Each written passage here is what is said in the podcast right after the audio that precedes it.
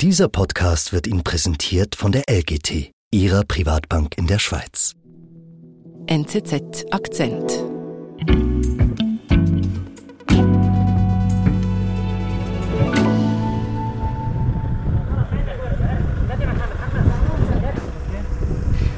Revat, was passiert da in diesem Video? Wir sehen ein Video, das von der Hamas gedreht worden ist, vom Montag. Es ist ähm, dunkel, da steht auf einer Straße ein weißer Van äh, mit verdunkelten Scheiben. An den Seiten stehen noch so vermummte Kämpfer der Hamas. Und dann öffnet sich die Tür des Vans und rauskommen mehrere Menschen, eine Frau, die in einen Rollstuhl gehoben wird, zwei Frauen mit Babys auf dem Arm, zwei Jungs in Fußballtrikots, die sind 12 und 16 Jahre alt. Und wer ist das? Wer sind diese Menschen? Das sind alles Geiseln. Geiseln, die die ähm, Terrororganisation Hamas in den Gazastreifen verschleppt hat. Und die werden dort am Montagabend an das Internationale Komitee des Roten Kreuzes übergeben. Und diese Geiseln, die sind jetzt wieder in Israel in Freiheit. Und kurz darauf, kurz nach dieser Übergabe, treten die Verwandten der beiden Jungs in diesem Fußballtrikot in Tel Aviv, in Israel vor die Kameras und erzählen, dass diese beiden Jugendlichen wieder sicher zu Hause sind und sie sagen auch, sie müssen eigentlich erstmal verarbeiten, was da passiert ist in diesen über 50 Tagen, wo diese Kinder eben von der Hamas festgehalten worden sind. We're filled with excitement, but we have not yet fully processed what has happened. In den vergangenen Tagen herrschte eine Waffenruhe zwischen Israel und der Hamas. Geiseln kamen frei. Die Hamas hat diese Geiselübergaben auch zu ihren Gunsten genutzt, sagt Auslandredaktor Revert Hoffer in einer ersten Bilanz. Ich bin Antonia Moser. Revert, die Hamas hat das zu ihren Gunsten genutzt. Was soll das genau heißen? Also Klar ist natürlich, wie wir auch eben gehört haben, die Freilassung zuerst eine unglaubliche Erleichterung für die Angehörigen. Also über diese ganze Zeit seit dem 7. Oktober waren sie ungewiss, ob sie überhaupt noch leben, ob sie überhaupt irgendwie wieder aus dem Gazastreifen rauskommen. Mhm. Aber es ist auch klar, bei diesem Geiselabkommen, da steckt eine Taktik der Hamas dahinter. Es ist eigentlich eine Art psychologische Waffe. Wie meinst du das? Das sieht man zum Beispiel an der Art und Weise, wie diese Geiselübergaben an den einzelnen Tagen stattgefunden haben. Denn die Hamas, das sieht man, die spielt mit den Erwartungen der Israeli. Wie machen sie das? Es war eigentlich sehr klar vereinbart. Es gab Uhrzeiten, wann diese Geiseln hätten übergeben werden sollen. Die Israeli, die sitzen da wirklich gespannt vor dem Fernseher, warten darauf. Und schon am zweiten Tag, als die zweite Gruppe von Geiseln freigelassen worden ist, gibt es eine Verspätung um mehrere Stunden. Am nächsten Tag sagt dann die Hamas, ihre Bedingungen seien nicht eingehalten worden. Man zweifelt den ganzen Tag über, ob tatsächlich jetzt wieder Geiseln freigelassen werden. Kamen Und dann aber. Sie kamen dann aber, aber man kann sich eigentlich jeden Tag nicht wirklich hundertprozentig sicher sein und es ist ein ziemliches Hin und Her. Mhm. Und jeden Tag sind eben nicht nur natürlich die Angehörigen der diejenigen, die dort freikommen, total angespannt, sondern es ist eigentlich die gesamte israelische Gesellschaft. Also es gibt eine riesige Anteilnahme, Zehntausende gehen auf die Straßen, um für die Freilassung aller Geiseln zu demonstrieren. Und dann gibt es natürlich noch die Angehörigen von den Geiseln, die jetzt immer noch in Gaza sind und mhm. die wissen teilweise gar nicht, ob ihre Verwandten überhaupt noch leben. Und sie hoffen natürlich jedes Mal, dass ihre Angehörigen bei der nächsten Runde, bei der nächsten Freilassung mit dabei sind. Das ist wahnsinnig aufreibend für alle eigentlich, oder? Genau, und das ist das, was die Hamas eigentlich bezwecken wollte. Das ist das, was ich meinte mit der psychologischen Waffe. Es ist demoralisierend für die Angehörigen, demoralisierend eigentlich für die gesamte Gesellschaft, die da sehr viel Anteil nimmt. Mhm. Und man kann auch sehen, in Israel, es geht über die Familien, über die normalen Menschen hinaus bis in die Politik. Was passiert denn dort? in Bezug jetzt auf die Geiseln? Ja, politisch ist die Freilassung der Geiseln schon umstritten.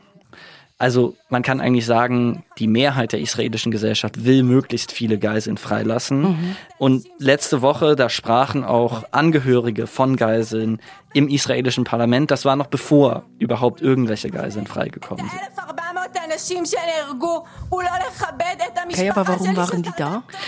Da ging es um ein Gesetz, das die Todesstrafe für ähm, Terroristen ermöglichen sollte. Und diese Angehörigen zu Recht, auch wie ich finde, fürchteten, dass das natürlich die Chancen mindern könnte, dass jetzt ihre Verwandten freikommen, wenn gleichzeitig Israel sagt, dass für alle Terroristen die Todesstrafe gelten sollte. Also dass die Hamas dann sagt, ja, wenn ihr die Todesstrafe macht, dann lassen wir sicher niemanden frei.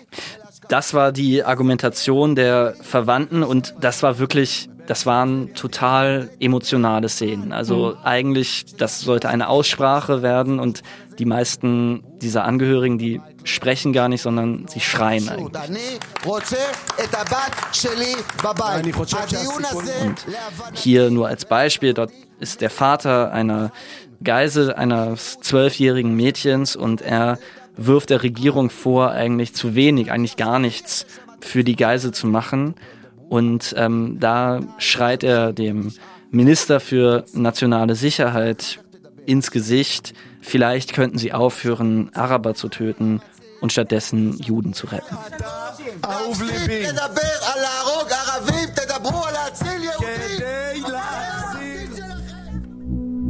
Wir sind gleich zurück. In einem turbulenten Marktumfeld brauchen Anleger einen verlässlichen und vertrauenswürdigen Partner. Die langfristige Ausrichtung von LGT Private Banking gibt Ihnen Stabilität und Sicherheit. Mehr erfahren Sie unter www.lgt.com.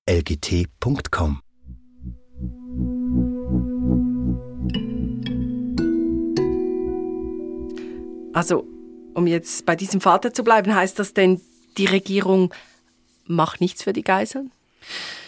Eben zu diesem Zeitpunkt waren noch keine Geiseln freigelassen, doch jetzt gab es eben die Waffenruhe, es gab diesen Austausch von israelischen Geiseln gegen palästinensische Gefangene, aber das ist alles nicht so einfach. Dazu muss man verstehen, dass Israel bei dieser Geiselfreilassung in einem Dilemma steckt.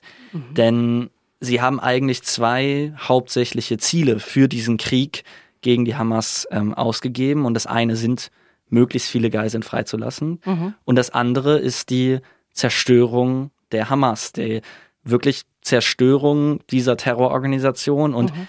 beides gleichzeitig geht nur sehr schlecht. Warum geht das nicht zusammen?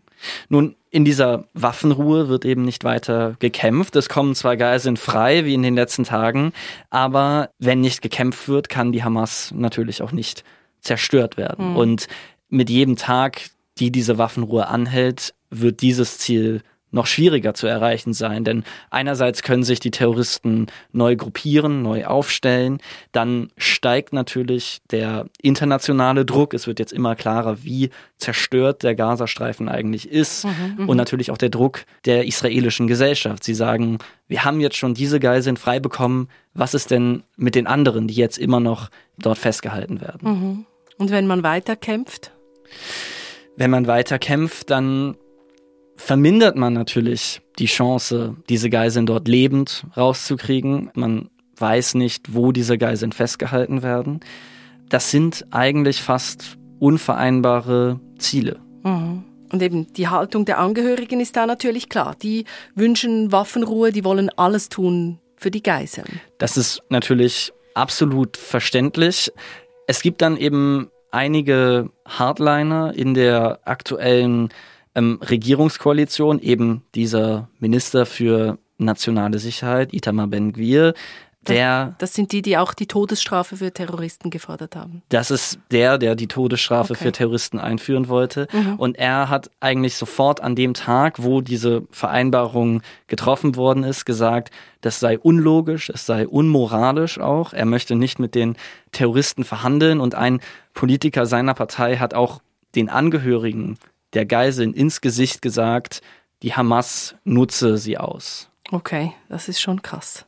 Das ist krass. Man muss aber verstehen, dass es dort auch eine Vorgeschichte gibt. Denn 2011, da wurde ein israelischer Soldat, Gilad Shalit, freigelassen und für ihn wurden über 1000 Palästinenser aus israelischen Gefängnissen herausgelassen. Okay. Diese waren unter anderem Terroristen und unter ihnen war auch der jetzige Hamas-Chef in Gaza, also eigentlich der Kopf hinter dem Massaker vom 7. Oktober. Und das will, wollen diese Politiker natürlich vermeiden, dass wieder so jemand freikommen könnte. Sie meinen eben, dass sollte es wieder zu so einer Übereinkunft kommen, sollten wieder Terroristen freikommen, dann rückt man diesem Ziel der Zerstörung der Hamas, der Wiederherstellung der nationalen Sicherheit Israels eigentlich immer weiter ab. Hm.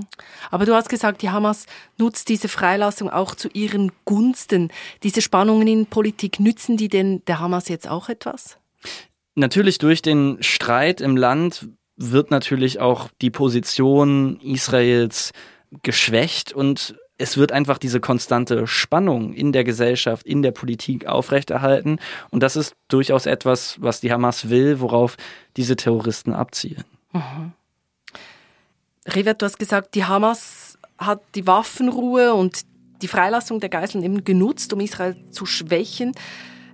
Kann man denn daraus ableiten, ja, die Hamas sitzt eigentlich am längeren Hebel?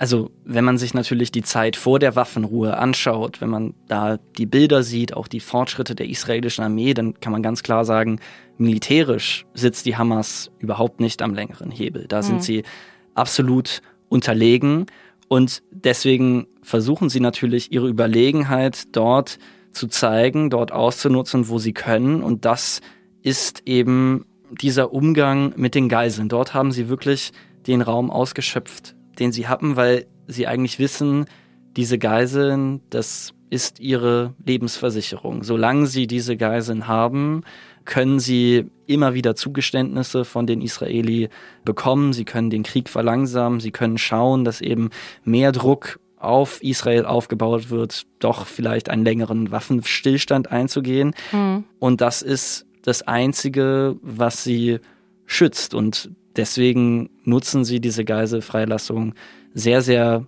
taktisch und auch perfide.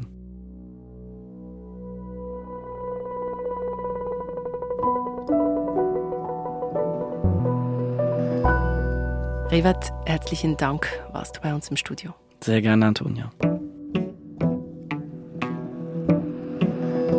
Das war unser Akzent. Produzent dieser Folge war Sebastian Panholzer. Ich bin Antonia Moser. Wenn du tiefer eintauchen möchtest in die wichtigsten Themen unserer Zeit, dann hol dir dein NZZ-Probeabo für drei Monate zum Preis von einem. Jetzt unter nzz.ch slash Akzentabo. Bis bald.